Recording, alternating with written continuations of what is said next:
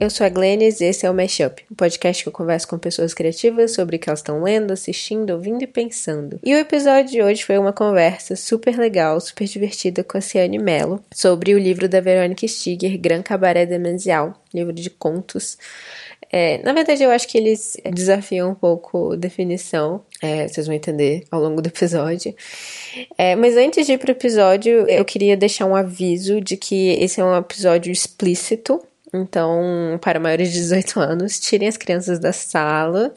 A gente falou sobre questões bem escatológicas e também erotismo ao longo do episódio. Então, se essa não é a praia de vocês, ou se você é muito jovem para ouvir isso, é, eu recomendo que você pule esse episódio.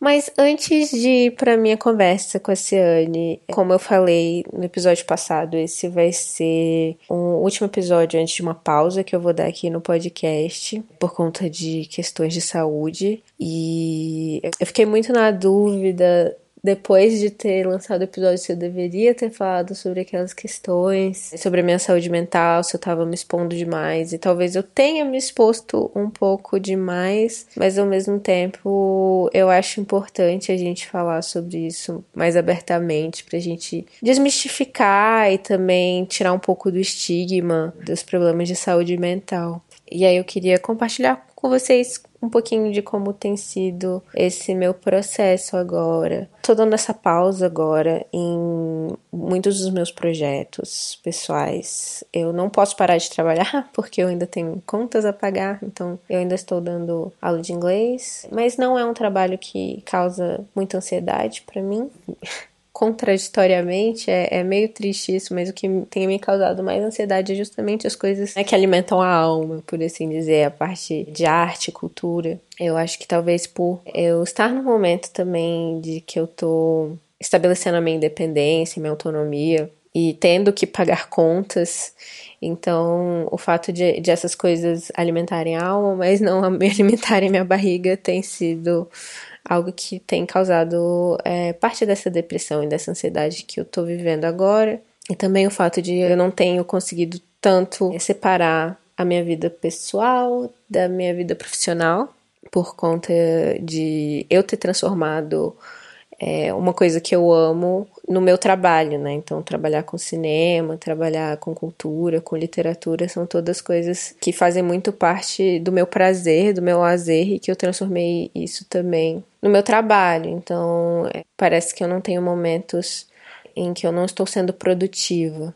E então o meu processo nos últimos tempos de cura, né, de melhora tem sido tentar existir para além de uma noção de produtividade e também num tempo mais lento, assim. Eu tava fazendo muita coisa, muito rápido. É, eu tenho muita noção do tempo. Eu, o, o Ícaro brinca que eu tenho uma calculadora mental, porque eu faço cálculos muito precisos na minha cabeça e chego no horário exato para as coisas. Então, tipo, todos meus amigos sabem que eu sou uma pessoa muito pontual. É até uma brincadeira. É muito comum eu chegar no lugar e ficar esperando no carro a hora aceitável de chegar. Então eu tenho tentado trabalhar nessa minha relação com o tempo, porque as redes sociais, principalmente o Twitter, tem me deixado bastante ansiosa, porque eu fico o tempo todo olhando notificações e o tempo acaba sendo sempre isso de ou eu estar produzindo ou eu não estar produzindo e estar me sentindo culpada por não estar produzindo.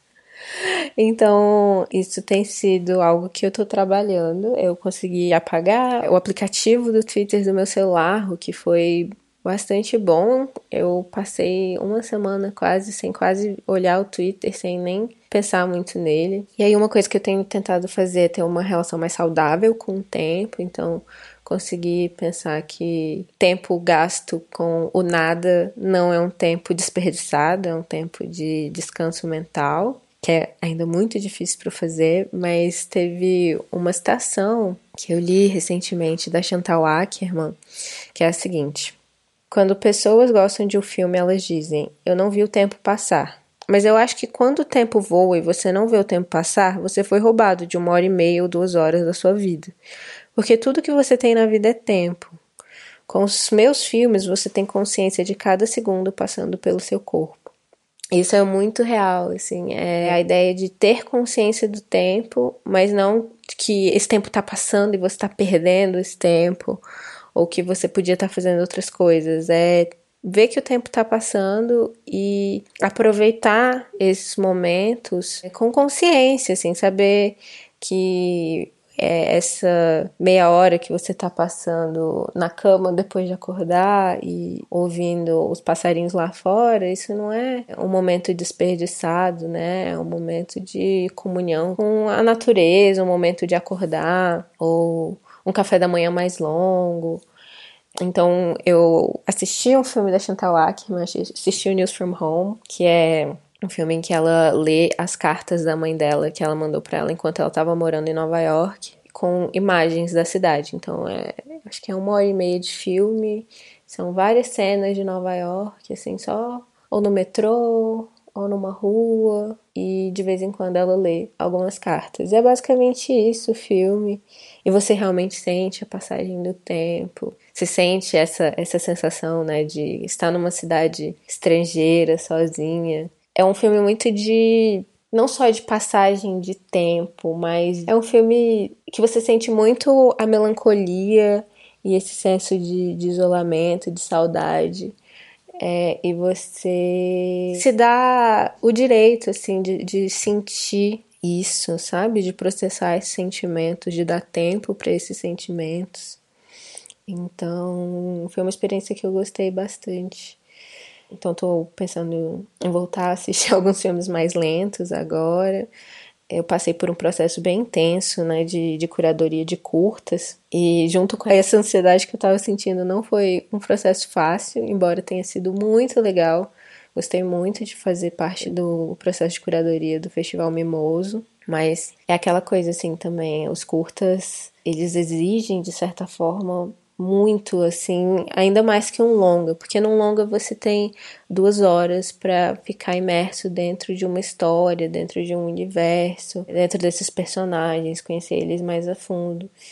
E um curto, apesar de ele exigir menos tempo, ele ser mais curto, quando você tem que assistir vários, você tem que fazer esse exercício de entrar dentro desse universo várias vezes com pouquíssimo tempo. Então foi um processo difícil. Então estou voltando agora para um cinema mais documental, experimental, lento. Então assisti Chantal Ackerman, tô querendo assistir de novo uns filmes do, do Jonas Mekas, que, que faleceu recentemente, inclusive. Rip Jonas Mekas, um dos grandes diretores. E além disso, tenho visto muitos filmes sobre comida. Eu não cozinho muito, por falta de, de habilidade também, de paciência. Então, é, o meu processo para voltar a cozinhar foi começar com os filmes sobre comida. Tenho pensado muito sobre esse momento de cuidado com o outro também, de uma coisa que é passageira, né? É, a comida é algo que você pode guardar, então é algo que é efêmero. Então, tem isso também, de não é uma coisa produtiva é um momento de. Ou se é um momento sozinho, é um momento de autocuidado. Se é um momento com um amigo, é um momento de cuidado pelo outro, de que ele tá tendo cuidado com você. Então, é, o Ícaro cozinha bastante para mim e eu me sinto muito é, acolhida. Recentemente também a minha amiga Mayara, do episódio de Água Viva, fez um banquete para mim. Eu acho que foi talvez uma das melhores refeições que eu já tive em toda a minha vida. E, tipo, tanto. Eu, eu não sei o quanto isso é afetado pelo meu afeto por ela, o afeto dela por mim, e o quanto realmente, tipo, ela poderia ser uma chefe. Porque, tipo, realmente eu acho que eu nunca comi uma comida tão deliciosa e apresentada de uma forma tão bela. Então, Maiara, um beijo. E recentemente eu tive uma conversa no Twitter com a Estela Rosa, lá do Mulheres que Escrevem. Eu sou super fã da Estela Rosa desde que eu ouvi o episódio dela no Mulheres que Escrevem, no podcast das Mulheres que Escrevem, que ela fala sobre. Ela, ela leu um texto da Ciane que chama Ao Dente, que é sobre comida, e no final ela leu o texto dela Os Figos, que também é sobre comida. E aí é, é o meu episódio favorito, porque gosto muito de, de, de filmes, de séries sobre comida, de pessoas conversando sobre comida. É, sinto um afeto muito grande por, por, esse tema, ele é muito caro para mim. E recentemente descobri que a Estela Rosa escuta o mashup e que ela escuta cozinhando. Então ela tava me falando que ela tava ouvindo o episódio do Irmão de Jorel fritando um peixe. E aí eu senti mais uma vez esse senso de, de comunidade através da comida, assim, mesmo que virtualmente. E o tempo também de escutar um podcast e estar tá compartilhando um determinado momento prosaico da vida, um momento banal, como cozinhar, ou tomar café da manhã, ou até estar tá indo para o trabalho, né? Compartilhar esses momentos cotidianos com outra pessoa que está conversando sobre algo que, que te interessa e tal. Enfim, pensando em várias coisas. Espero que vocês gostem do episódio. Espero que vocês não sintam muito a minha falta. Espero voltar logo. E vou cozinhar bastante. Já comecei. Fiz um brownie esses dias, fiz um, um, mega café da manhã no Jardim Botânico com, com a Patrícia, com, com o Ícaro. E foi bom ter esse momento de sozinha, primeiro de cozinhar e dar um tempo ao tempo e depois é, compartilhar esse, esse cuidado que eu tive com, com outras pessoas que eu amo. É, e é isso.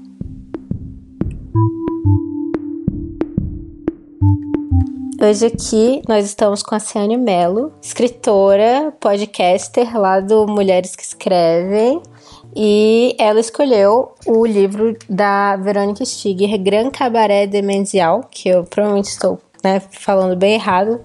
É em italiano o título. eu também falo assim. Sênia, você podia falar um pouquinho do livro e por que, que você escolheu ele? Antes de tudo, eu queria falar muito obrigada por estar aqui nesse podcast maravilhoso. Que, como vocês já sabem, que, quer dizer, quem ouviu o podcast da Mulheres que Escrevem que saiu antes, sabe que nós somos muito fãs da Glennis. Então, tá, sem enrolar. Por que eu escolhi esse livro? É, eu lembro quando a gente conversou, era janeiro, né, Glennis? O, o algo assim. Sim, tem um de fevereiro. É, e eu tava obcecada com, com a Verônica Stiger. Eu estava obcecada em atraso com ela, porque eu acho que a primeira pessoa que me falou dela foi a Estela, Estela Rosa, que também é da Mulheres que Escrevem. Outra maravilhosa. É. Cara, ela comprou esse livro num sebo uma vez que a gente estava saindo. Ela comprou porque ela falou: Ah, eu perdi o meu, eu prestei para alguém, eu não sei para quem foi, então eu vou comprar de novo, que eu achei aqui no sebo ele é difícil de achar. Aí ela comprou e pegou e me entregou e falou: Toma emprestado, porque eu acho que você precisa ler isso. ela é esse tipo de pessoa. Ela te empresta livros sem você nem imaginar. Ela já chega assim: ah, eu tô te emprestando esse livro aqui, porque é a sua cara. E ela me deu esse livro para ler. E eu sou uma leitura muito lenta e eu sou uma leitura de fases, né? Eu preciso me sentir na vibe da leitura. E aí eu li o primeiro, eu acho que logo que ela me emprestou, eu li o primeiro, que é o que ela mais gosta, inclusive, o conto que ela mais gosta, que é o Domitila que é louco. O livro é todo louco, né? Mas esse é bem louco também. Esse é bem louco. Ela acha o tesão. e aí eu li esse e eu fiquei assim. Ah, eu não sei se a Estela acertou dessa vez, porque não é o meu tipo de história. E aí, então, eu demorei bastante tempo. Ela deve ter me emprestado, assim, em abril. E só em dezembro eu criei coragem. Que eu falei, cara, eu vou ter que me mudar eu tenho que devolver o livro da Estela. E aí eu peguei para ler. E nesse meio tempo, em maio, ela já tinha me dado outro livro da Verônica. então, quando eu fui ler, eu li de uma vez, assim, os dois, que foi o, o Trágico, que é o primeiro livro publicado da, da Verônica no Brasil. Ela lançou, acho que em 2007. E o Gran Cabaré é o segundo. É, os dois são livros de contos. E aí eu entrei numa fase assim meio obcecada, Verônica. E para completar agora, pra gente gravar esse podcast, ainda comprei o Sul, que foi o livro dela que ganhou o Jabuti em 2017. Ah, que massa. Eu só não falei por que que eu escolhi. tipo, eu falei, ah, eu tô numa onda obcecada por ela. Então, é porque ela é muito louca. Essa é a minha paixão com ela, que eu eu acho que quando eu fui ler ela, eu realmente estava com o coração pronto. E aí eu percebi o tanto que ela é genial e o tanto que ela gosta de falar de cu. Que é uma coisa. Quase todas as histórias têm um cu acabando cu, ou aí vai ter um plot twist vai acabar no, no cu. E, mas para além disso, assim, ela parece que tá muito rindo da nossa cara o tempo inteiro. Eu me sinto uma leitora sendo desdenhada por ela, assim, falando: olha aqui, eu posso fazer qualquer coisa e você vai continuar aí me lendo. e eu continuo lendo ela, inclusive por isso mesmo, eu acho que, sei lá, tem uma ousadia muito grande. Ela é, eu já tinha ouvido muito falar dela, muitos elogios, de pessoas falando, ah, grande escritora, e depois que eu li esses dois livros dela, eu fiquei assim, cara, ela é realmente uma das maiores escritoras brasileiras da atualidade. Quando você falou dos dois livros que talvez a gente fosse ler, né? Porque primeiro a gente falou em ler o trágico e outras é. comédias. E eu não consegui encontrar de forma alguma para comprar. Fui em vários sebos, não consegui encontrar online.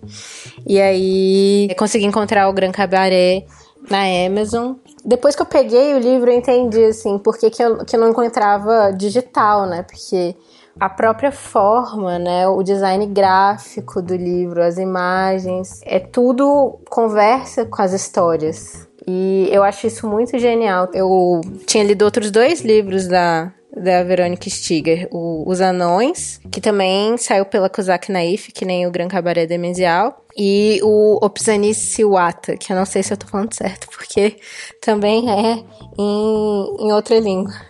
É em polonês. Ambos os livros também são muito loucos e eu fiquei, gente, eu vou pegar mais um livro da, da Verônica agora e vai ser mais outra experiência que ao mesmo tempo conversa com esses outros trabalhos que eu li dela, tem alguma coisa ali, mas é, é, ela pirando de outra forma, assim. É uma coisa que eu admiro muito na experiência artística, assim, artistas que conseguem estar sempre experimentando com as suas ferramentas, assim.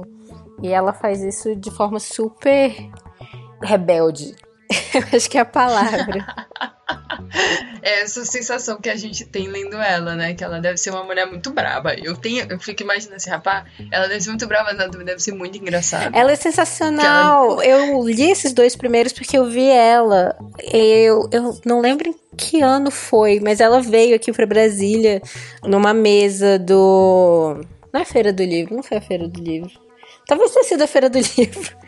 Que ela tava com o Michel Laub, a Luísa Geisler, numa mesa de jovens escritores brasileiros. E aí eu fiquei, tipo, muito encantada por ela, assim, pela pessoa mesmo. E, e aí li esses dois livros, fiquei, uau! Tipo, eles são menos acessíveis que ela, de certa forma, mas ao mesmo tempo dá pra sacar, assim, essa subversão na pessoa e nos livros. Minha nova meta agora é, é conhecer essa mulher. eu tinha lido um livro, eu lembro que eu li um texto dela, assim, quando eu tava na faculdade, e eu. Não, deve ter sido Companhia das Letras, mas na minha cabeça era, sabe? Que você baixava uma amostra, assim, de algum texto. E aí era um, era um PDF curtinho com um conto dela. E era um conto meio de terror, não era bem terror, mas era uma coisa triste que matava uma meninazinha no final, que inclusive é um conto que abre o livro Sul, que ganhou o Jabuti. Eu tinha lido esse conto há um tempo e eu fiquei muito traumatizada assim com ela que eu falei, meu Deus, não, eu não quero ler essas histórias, mas eu acho que assim é muito uma coisa do tempo da gente não não entender, sei lá, eu acho que eu não, não tava no meu momento de ler coisas mais pesadas assim, que ela tem um um humor ácido, sabe? E ao mesmo tempo eu acho que ela também consegue dar leveza para umas histórias horrorosas quando ela vai subvertendo algumas lógicas. Então, é, hoje eu sou, sou fã, eu já tirei um pouco, já perdi um pouco essas reservas que eu tinha com o trabalho dela. E me fala mais do cu e dos cus é, pra quem não sabe, inclusive, Ciane é uma escritora erótica, escreve contos e agora romances eróticos, né? Que vai sair. Isso. Então, ela tem um, um certo interesse pelo cu. Exato, é total. Tem uma obsessão, na verdade. Então, esse livro, inclusive, tinha pensado nele, que eu até te falei, ah, vamos ler o trágico, mas eu gosto mais do Gran Cabaré. Só que eu não tenho ele e o trágico eu tinha. Agora eu tenho o Gran Cabaré, também comprei o meu. É, mas eu vejo ele como um livro erótico. Não sei se você avaliaria assim, Lens. É, mas eu comecei a tomar esse livro como um objeto de estudo para mim. E eu acho que eu tô numa fase um pouco mais parada, assim, uma produção um pouco mais baixa. Mas eu tenho pensado muito sobre que tipo de produção erótica eu quero ter daqui para frente. E a Verônica tem sido uma inspiração muito grande, assim. Que ela consegue fazer erotismo sem relação sexual, uhum. que é o caso da Domitila. Domitila, vou, vou, posso contar Pode. a história do conto? É, então, é a história de uma menina que tá dando uma volta de carro com o namorado, estão indo tomar um sorvetinho, e ela vai perdendo partes do corpo. Ela vai botando a mão para fora da janela e vai batendo no poste, ela vai perdendo um dedo. E ela não para, ela tipo vai botando cada vez mais partes do corpo dela e vai acontecendo cada vez mais acidentes. E é moto que leva e bate, engancha num galho. E aí ela vai perdendo as partes do corpo e ela vai achando uma delícia, sabe? Ela não vai descrevendo assim, ah, e ela achou uma delícia, mas é assim, a forma como ela continua é, buscando isso e, e tentando, né, se, se tirar, perder os seus pedaços. Então, é, e tem um, uma crueza assim na forma que ela descreve isso. Por isso que a Estela falava que esse conto é um tesão, que é a Domitila está sentindo muito tesão, perdendo as partes do seu corpo. E aí eu gosto muito disso, mas para falar a verdade mesmo, o meu tipo de humor é o Marta e o Minhocão. É o conto Marta e o Minhocão. Esse é muito bom. Não é? Eu gosto muito do Marta e o Minhocão da Olivia Palito. E os dois são muito focados em, em cu. É, o minhocão ele é criado por uma família e ele gosta de se enfiar no cu de todo mundo da família. A família odeia, né? Não vou, vou dar spoiler. É, e o e Olivia Palito é de uma de uma cidadezinha, né, que vão surgindo essas Olivias Palito são pessoas muito altas com cabeção e é uma cidade de baixinhos e eles fazem bullying com as Olivias Palito até que as Olivias se revoltam e começam a sentar na cabeça dos baixinhos e aí eles ficam loucos é, sendo enfiados no cu das Olivias Palito. Não parece que isso é bom, desculpa estar contando dessa forma essas histórias, mas cara, tem um charme, tem uma e tem uma graça assim, tão esquisita. Sim. Eu gosto muito do fato da ela conta isso com uma leveza, assim, que parece que é, é tem um, uma construção de universo, e principalmente nessa do Olivia Palito, né? De tipo, ela trata com uma, com uma naturalidade esse mundo que ela tá criando, que é quase uma criação de, de universo fantástico do Tolkien, assim, tipo. Só que eu acho que o fato de ela não tá. Assim, você pode fazer conexões com o mundo real, né? E, tipo, ah, isso é uma metáfora para tal coisa, mas eu tenho a impressão que a Verônica Stiger é muito dadaísta. e ela tá muito ali no, no, no surreal para realmente estar tá fazendo conexões muito Metáfora, óbvias, é. Né? E aí, e isso eu acho que dá uma liberdade, assim, que é muito interessante. Então, tipo, isso que para mim é, é, fugir, de certa forma, do, do politicamente correto, entre aspas, assim. Né, que as pessoas às vezes falam que a arte está presa dentro dessas regras criadas pelas políticas identitárias e tal. E é totalmente possível fazer uma coisa extremamente anárquica e fugir ao politicamente correto sem ser ofensivo e tirar a humanidade de, de, das pessoas, assim. É, to, eu, eu, nunca tinha parado pra pensar nisso, mas é total, né? Assim, ela consegue ser mais porra louca que um monte de, de homem beat aí, beat atrasado, que ainda sonha com, com os beats. ela consegue ser muito mais revolucionária e ela não, não tá ofendendo ninguém. E outra coisa que eu gostei que tu falou, essa coisa da metáfora, né? De tipo, ah, não tem uma metáfora aí, talvez ela esteja mesmo, tipo, foda-se. E tem um, um, conto dela que eu acho que tá no trágico, que é do umbigo, que é de uma menina que amava o seu umbigo. E aí, esse daí em particular, ele é genial, porque ela parte da metáfora, né?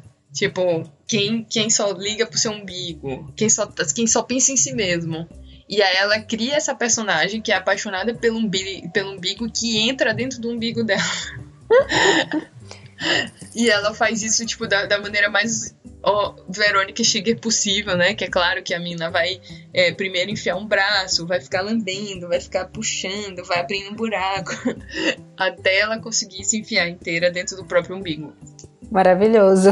Todos têm, tipo, conexões com, com o real, mas eu não tenho uma, um, um, paralelismo super óbvio que você consegue fazer uma análise. Sabe essas análises hoje em dia que rolam, tipo, em YouTube, que é, não, ou então no, no, Twitter, na época do aquele caixa de pássaros, o Bird Box, que todo mundo, ah, a venda representa tal coisa, os monstros são isso, aquilo é isso. E aí você fica tipo, nossa, é isso que virou análise cinematográfica. Tipo, aí eu acho que ela, é, ela consegue fugir disso a impressão que eu tenho é que ela tá fazendo o contrário, Glennis. Tipo assim, a gente fala, ah, a venda é isso, tal coisa é aquilo. Aí ela fala, ah, é. E aí ela cria uma história a partir do que a gente disse. E é uma história absurda, assim, sem pé nem cabeça. Tipo, ela pega a metáfora e dá uma literalidade. E aí fica um negócio muito tosco, mas bom, bem feito, porque é ela que faz. Ah, uma das minhas histórias favoritas são a do Argumentum Cronológico. É o dos Jacuanos? É, aham. Uh -huh, que eles moram em Jacu. E eles adoram o deus do tempo e por isso eles têm que ser muito precisos. Então, em vez de, de seguir, né, em todo é, esse espaço aqui vai ser a mesma hora, eles vão seguindo, tipo, minuto a minuto. Então, vai mudando de, de alguns metros em alguns metros o, o horário. Então, tipo, é, virou uma bagunça, porque ninguém consegue chegar na mesma hora, no mesmo lugar. Uma pessoa que tá saindo de leste vindo para o oeste, ou de oeste vindo para o oeste, vai um, um vai ganhar tempo e outro vai perder tempo. E aí ela escreve como se ela fosse, tipo, uma antropóloga, assim, escrevendo Sim. sobre a situação. E é genial. É, é, enquanto tu tava falando, eu tava pensando nisso. Esse conto mostra muito bem como ela navega, né, pelas linguagens. Porque fica muito parecido um, um artigo, uma descrição desse povo peculiar e tal. E, e esse livro tem uns, umas histórias, né, que enfim, é um livro de contos, mas tem várias coisas aqui que a gente não sabe categorizar, como anúncios. Eu adoro o da Luana Coroa Baiana. Dá pra ler. Luana Coroa Baiana, tarada por anal de quatro, quente na cama, garganta profunda oral até o final. eu, go eu gosto muito desse porque eu tenho uma vizinha que é Luana e é baiana. E quando a gente era criança, para distinguir entre as Luanas, a gente realmente chamava ela de Luana Baiana. E aí, quando eu abri, eu, tipo, quase morri. Eu fiquei, meu Deus. Você Esse... mandou pra ela? Não. Eu achei que ela não ia gostar. Tem que ter uma certa intimidade. Entender é... suas, suas taras. É, a, minha, a minha Luana Baiana talvez achasse que eu tava querendo ensinar alguma coisa e eu falei, não, melhor não. Talvez pesado.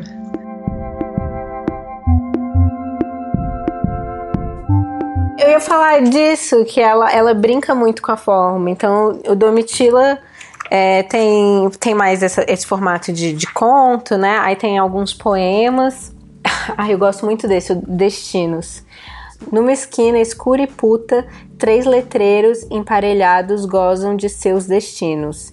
Befunda, sem perus, recto dos humildes. só que, ouvintes, vocês têm que ver, porque é tipo, só ler, você não, não vai ter o design gráfico da parada. E faz muita diferença, né? Tipo, a forma. Esse do, do Luana Coroa Baiana é bem, obviamente, tipo, um, um anúncio mesmo. Ele vem em duas páginas lilazes e aí é, uma, é um retângulo branco, assim, que aparece. E no final tem uma peça em um ato, que é uma brincadeira com Tristão e Isolda, que chama Tristeza Isidoro. Esse daí eu, acho, eu confesso que é o mais complexo para mim. Para mim também. Me né? explica. Não. não sei explicar. Talvez me falte a, a, a, referência original, mas acho que não também. Acho que ela tá zoando da nossa cara. E se divertindo ao mesmo tempo. Eu tenho a impressão que ela se diverte muito. Isso daí é uma coisa que, que talvez eu também admire muito nela. Eu fico imaginando ela escrevendo isso e dando umas risadas. Você se diverte quando você tá escrevendo? Eu me divirto. É, eu boto algumas frases e eu fico rindo sozinha, assim, tipo, quero ver o que, que vai catar essa frase aqui. Mas, em geral, é um humor muito besta, então nunca ninguém tá nem aí pra, pras coisas que eu achei engraçadas. Ah, isso é, mas é ótimo, porque eu tenho a impressão, assim, que a literatura séria não é, é, As pessoas não querem se divertir, né? Não querem ser entretidas. E aí, eu sinto que a literatura erótica e a literatura da, da Verônica Stiger, que você, você disse que é erótica, no caso. É, você lê ela como erótica, né? E tem algo de bastante escatológico também. Sim. É, na verdade, não é nem que eu leio ela como, como erótica. Esse livro aqui eu considero ele assim, talvez, né, predominantemente erótico, de jeito esquisito, mas eu acho que tem uma coisa que ela tem, é, que é uma naturalidade para colocar coisas de, de sexo e, e, tipo, de genitais, e, enfim. Nem sempre relação sexual, né, como eu falei, quase não, não tem realmente mas de falar sobre as partes do corpo e tal, e de ter essa coisa de minhocas entrando em cu, cabeças entrando em cu. Eu acho que, tipo, ela naturaliza muito esse tipo de coisa. Então eu, eu acho bom, sabe? Não que as pessoas realmente façam isso algum dia, mas eu acho que. Estar à vontade com. É, eu, eu acho educativo de uma certa forma. Total, total. Eu acho que tem algo disso mesmo. Eu tinha pensado, porque eu sabia que você tinha um interesse pelo livro, e você, como escritora erótica, talvez tivesse algo assim, mas eu, é, só quando você falou, realmente eu entendi essa conexão com, com o erotismo. E eu acho que tem algo mesmo. Mas o que eu tava falando antes era que eu acho que eu não quero falar uma literatura que é levada a sério, mas infelizmente é, é o que parece, assim, né? Que, que é considerada como literatura que pode ser elevada, assim. Não pode ser algo que, que te dá nenhum tipo de felicidade.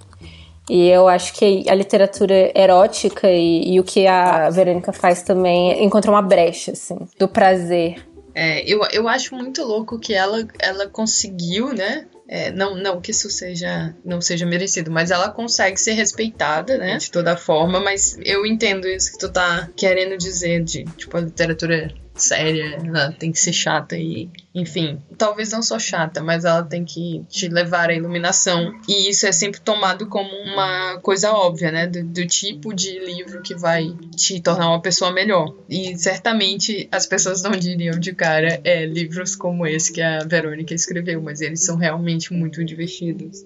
Eu não sei se tu chegou a dar uma olhada no livro Sul. Não, esse ainda não ele tem um poema gigante, né? Que na verdade algumas pessoas chamariam de poesia, porque ela é essa pessoa afrontosa até com os formatos, mas ela tem esse, esse conto, poema, que chama O Coração dos Homens. E aí no livro vem umas páginas coladas que você tem que recortar, que é chamado O Segredo do Coração dos Homens. que maravilhoso! É muito bom, sério. Eu também me apaixonei por ela quando eu vi esse livro. Quem me mostrou foi Estela, claro. ela falou: Não, senta aí, deixa eu mostrar esse livro. E aí é um poema, assim, com tudo, com uma história. E aí, quando tu vai ver o segredo do coração dos homens, aí é, tipo, a verdade sobre aquele poema. Tipo, é, essa parte aqui não existe. que maravilhoso. Sim, é bem bom. É bem Ai, bom. adorei. Pois é, e eu, você que está escrevendo e agora vai sair seu primeiro romance e, e os seus dois primeiros livros foram em e-book. Qual é a sua relação assim com a forma, com o formato, como as pessoas vão, vão interagir com o seu livro? Assim, você, você pensa nessa parte também? Ai, que pergunta chique. então, eu acho que o, a coisa que eu escrevi, né, o texto que eu escrevi que eu mais pensei em forma foi o meu último e-book, que foi o Primo de Aziz, porque a forma era muito importante, assim, para principalmente para a primeira parte, né, o que eu chamo até de primeiro conto, que é uma personagem contando o que aconteceu. Então, nesse eu me senti livre para não usar pontuação. E eu achei que funcionou, que dá o tom assim de uma pessoa contando algo de forma aflitiva, né? E também pensando várias coisas ao mesmo tempo. Mas, em geral, eu deixo rolar, assim. É uma péssima resposta. Não. Mas. mas é, é, mais ou menos a minha produção, assim. Eu chamo de conto as coisas que eu escrevo, mas por puro hábito, porque eu publicava na internet, né? Comecei publicando meus contos eróticos na internet. Só que na minha cabeça, o que eu estava publicando já era uma história maior. Só que como eu publicava em pílulas, aí eu falei, ah, é um conto. E aí eu vendia como conto. Só que tem muita gente que fala, inclusive que me apresentam como cronista erótica. Hum. Isso eu acho um negócio muito louco. E aí as pessoas falam, ah, ela escreve umas crônicas.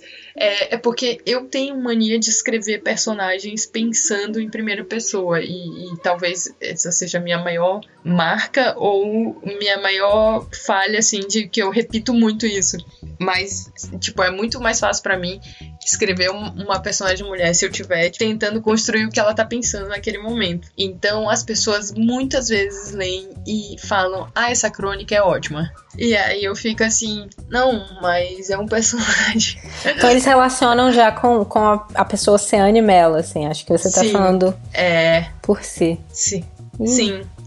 Até porque, a- principalmente a minha primeira personagem, que é a Vanessa, ela não só pensava como ela pensava e conversava com o leitor imaginário. Uhum. Era Entendi. tipo assim, ela, ela tava pensando e ela falava, nossa, eu falei besteira, né? Mas assim, pra mim é perfeitamente plausível que na cabeça das pessoas elas pensem se imaginando num diálogo, sabe? Uhum. Principalmente na internet, né? Porque realmente eu acho que. Eu, eu já ia reclamar, assim, a literatura escrita por mulheres é sempre colocada como autorreferente, né? E, e- e intimista, e que, que me incomoda muito. Mas realmente na internet, se você vir um texto na primeira pessoa, você vai pensar na, na, na forma do blog. Então, talvez é, seja perdoável, assim, entender dessa Sim. forma. Esse engano, né? É, não, e, e, e para falar a verdade, talvez isso seja, assim, um reflexo da influência da internet na minha escrita. Porque escrever erotismo pra mim não foi um, um processo fácil, assim. É, eu sempre gostei de, de ler umas paradas que tivesse putaria, é, mas, né, quem, não, quem nunca? eu gostava muito, mas eu não me imaginava escrevendo, porque era em geral uma linguagem mais empolada, tinha umas metáforas ali cabeludas. é, tinha um que, que eu adorava, que era tipo, enfiou no triângulo, depois foi pro redondo, ou, tipo, não sei o que lá, deu a ré. Tem, tem várias coisas desse tipo em livros bons. Isso é difícil de acreditar, mas. É, mas aí eu gostava muito disso e eu não, não imaginava que essa linguagem, tipo, desse certo com que eu pudesse escrever algum dia. E aí foi quando eu descobri, tipo, ah, vou criar uma voz pra uma personagem feminina e tal, vou tentar explorar essa personagem. E calhou da voz dela ser essa voz, tipo, vamos lá, né, de uma blogueirinha. Você falando, eu estou pensando.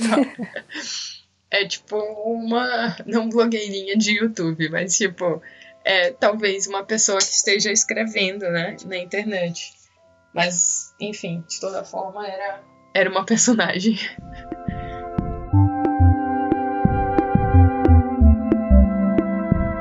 O que, que tu achou do, do, dos cus da Verônica?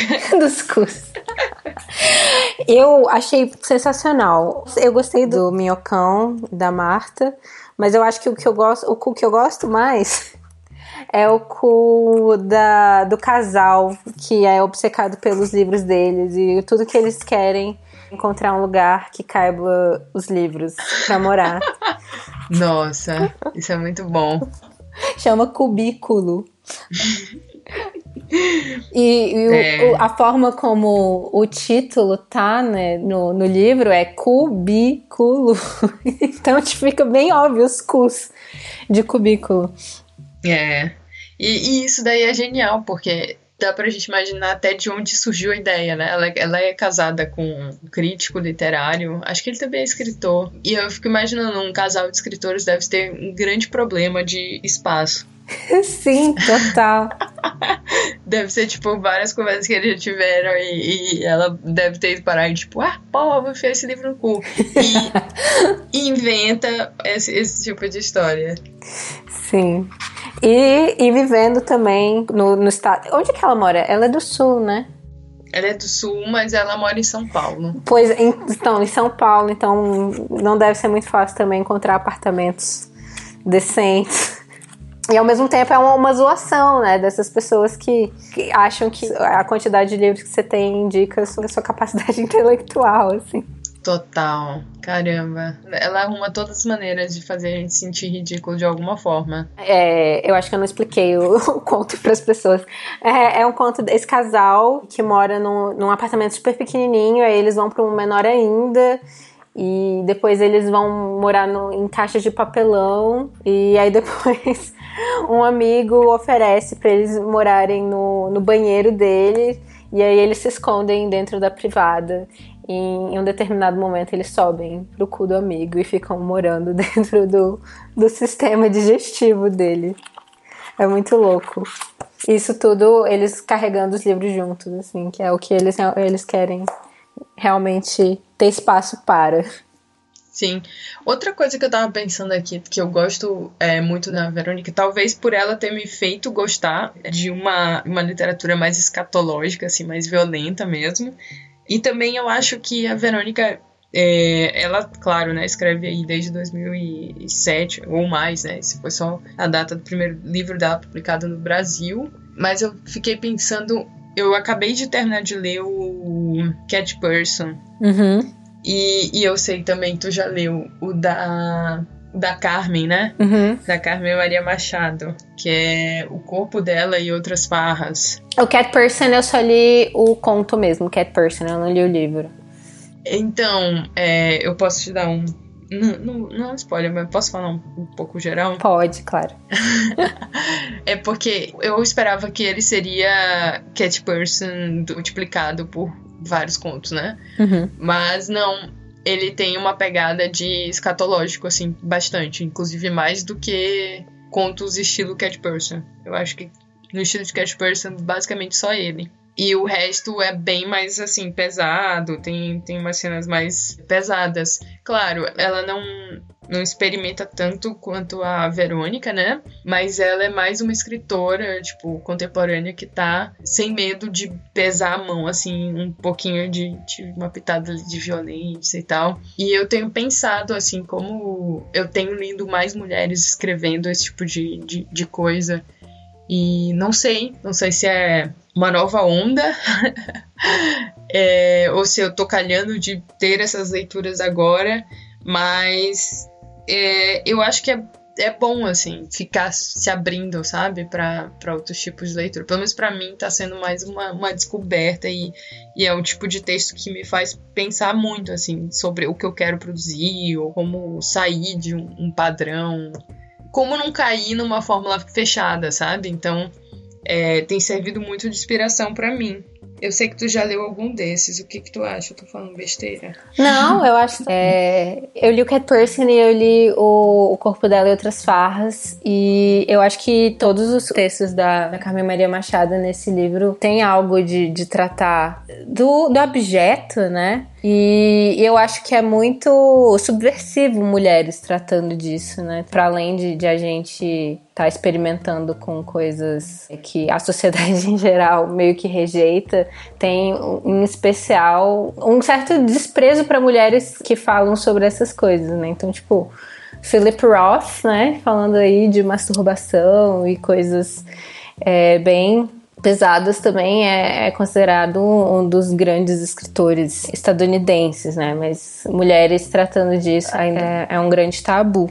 É, e eu tenho percebido, assim, como mulheres e homens escrevem disso, não que exista uma diferença biológica no que importa e tal, mas é uma diferença materialista, assim mesmo, da criação que faz com que essa relação seja diferente.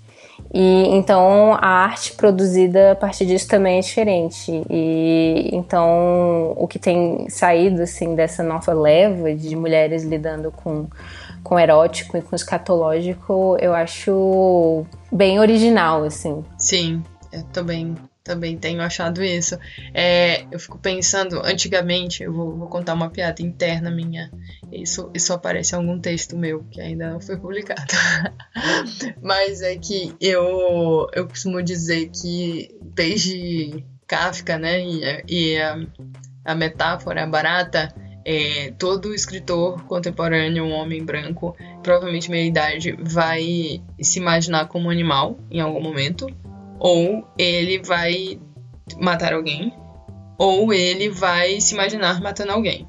E eu é o tipo de coisa que eu detesto, sabe? É tipo, o livro tá aqui numa outra pegada e aí do nada ele mata uma pessoa e tipo, ah não, era eu imaginando eu matando uma pessoa. Uhum. E tipo, tem um.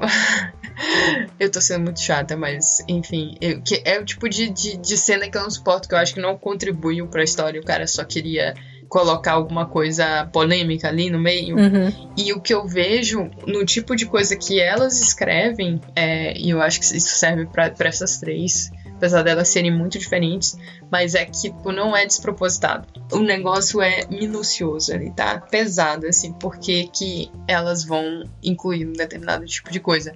Inclusive, da Carmen Maria Machado, acho que dá pra fazer várias metáforas. Eu acho que ela é talvez um pouco mais metafórica, né? De, de botar um, umas coisas é, meio fora do, do comum, meio anormal, mas tá ali com um intuito de comunicação. A Verônica nem tanto. Quer dizer, a comunicação dela eu acho que é mais a brincadeira toda, né? Subverter o sentido daquilo, da, da possível metáfora. E com a Kristen, que é a autora do, do Cat Person, também, o dela eu acho até mais, assim, muito pensado. Eu acho que ela pensou, muito em todos os contos, porque eles são muito amarrados, assim, bem, tipo, certinhos até onde eles vão.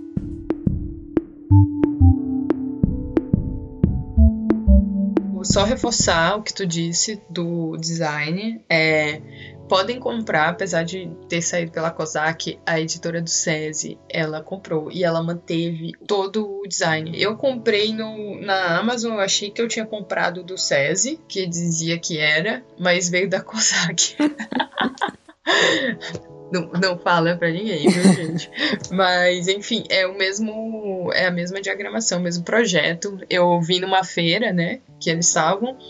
Eu acho que eles estão até com mais de um dela. Acho que os que foram lançados pela COSAC, eles estão. Eles relançaram. Então, tá mesmo mesmo projeto gráfico e é maravilhoso. Eu, eu recomendo muito. Eu não sei se fiz justiça à Verônica, mas eu acho que ela é uma autora diferentona que merece atenção. Sim, total. E vai sair um livro novo dela, fiquem de olho. Eu vi ela publicando no Twitter esses dias a capa. Chama Sombrio Ermiturvo. Então, fiquem de olho também. Já vamos começar a imaginar o que vem por aí. Sim!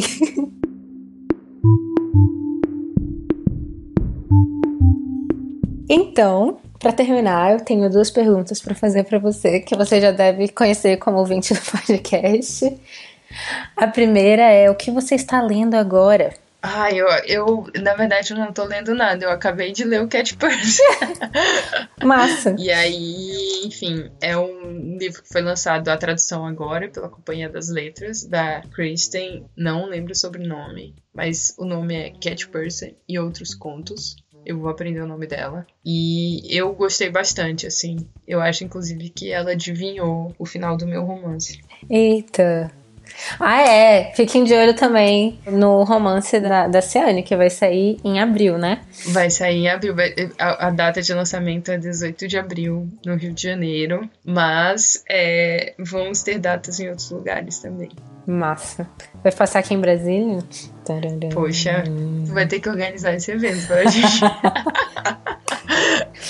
E, e o, o título vai ser aquele mesmo que foi anunciado no seu podcast? É, o título vai ser é, Digo Te Amo para todos que me fodem bem. É maravilhoso. É, eu acho que a gente já, já tá com o ISBN. Então agora não tem mais como mudar. Então fechou.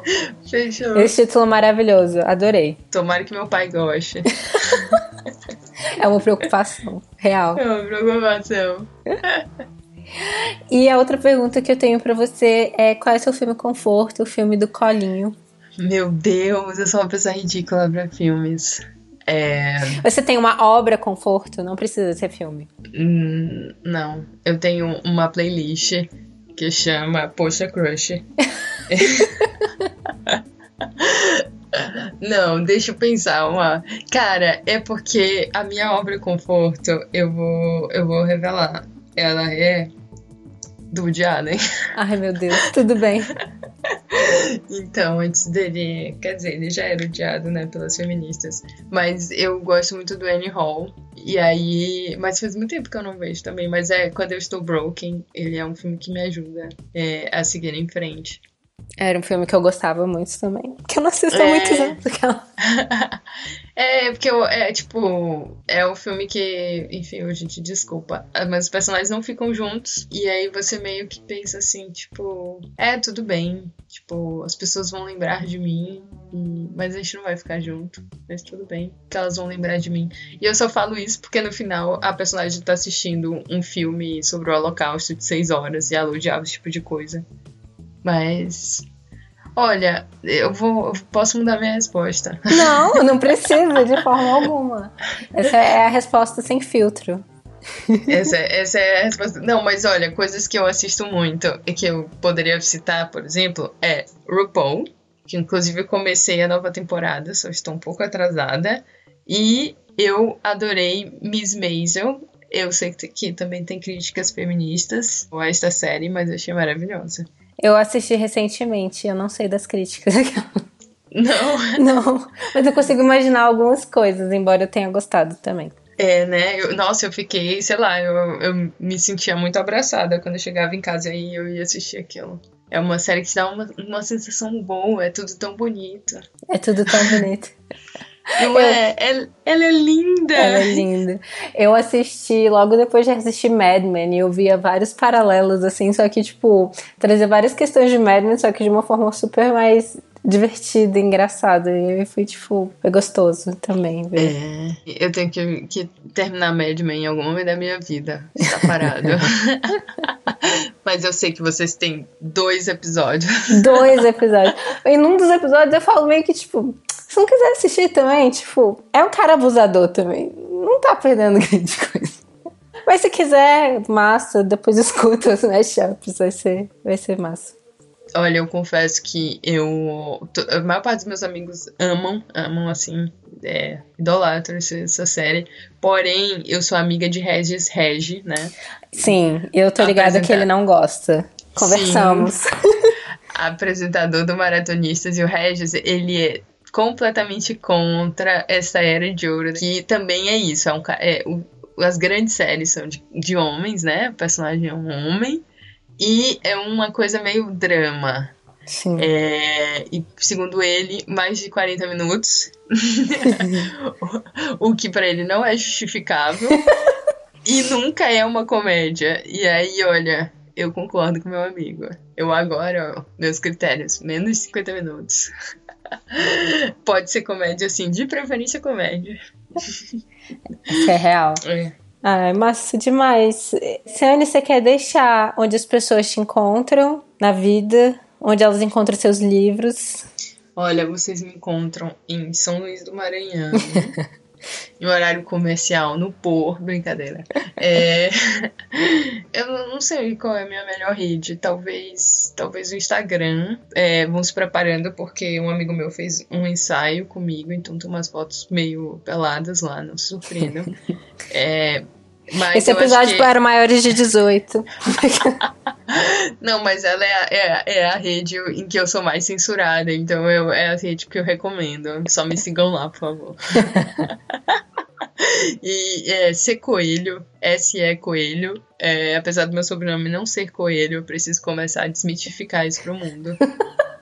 é só um apelido, tá? Eu achava engraçado. Era só isso. O, o Regis me chamou de Alice outro dia. Você Ai, viu esse episódio? Porque o meu, o, meu, o meu nick no Twitter era Wolf Alice. Por conta de um, de um conto. Olha só, tá vendo? É, eu, eu, na verdade, vou contar isso aqui rapidinho. O meu apelido é Seco. Apelido de infância, minha mãe que deu. E as pessoas da escola usavam. E aí, da faculdade também, por aí vai. Passou, de gera... Passou por gerações esse uhum. apelido. E aí chegou na faculdade, as pessoas começaram a dar variações. Tipo, seco jump, seco tonete, secoxinha. e aí veio o secoelho. Aí eu falei, uh, secoelho soa legal. E quando eu fui criar o meu Twitter, que eu não vou mencionar, pois é uma rede recomendável, é, eu criei um seco alguma, alguma outra coisa. E, mas eu uso mais o, o Secoelho, porque eu gosto mais. E aí é, as pessoas me chamam de Ciane Melo Coelho. É, e elas realmente acham que o meu sobrenome é esse. Inclusive, pessoas com sobrenome Coelho falam: Ah, a gente tem o mesmo sobrenome. e aí eu não posso mais desmentir. Chegou um ponto que eu não posso mais desmentir. Eu tiro fotos com pessoas Coelho e tenho que fingir que sou dessa família. Sim, eu fiquei com essa, essa neurose também. Como é que eu faço pro Regis não descobrir que ele falou errado meu nome e viro Alice pra sempre? Será que eu mudo meu nome? Mas aí eu tive que lidar com a minha ansiedade e, e falar que tinha errado. Ai, meu Deus. Eu, eu nunca falaria. Eu já fui chamada de Ana Paula por alguns meses aqui no condomínio. meu Deus.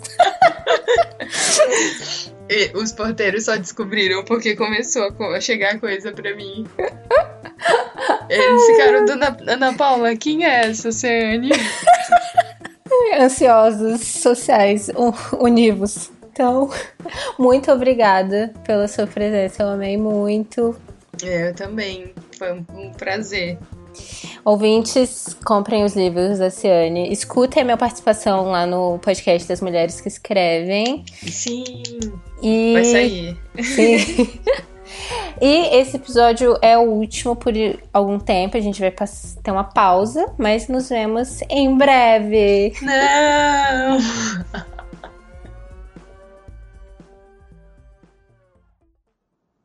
O Mashup foi criado e é produzido por mim, Glennis Cardoso, editado pelo Ícaro Souza, e as músicas são do Poddington Bear e In Love with the Ghost. Vocês podem encontrar o Mashup no Instagram em mesh.up e no Twitter com mesh underline up, e a gente também tá no Facebook, procurem lá Mashup, e eu também estou disponível em todas as redes sociais se vocês quiserem vir conversar. Eu sou Glennis AV, tanto no Twitter quanto no Instagram.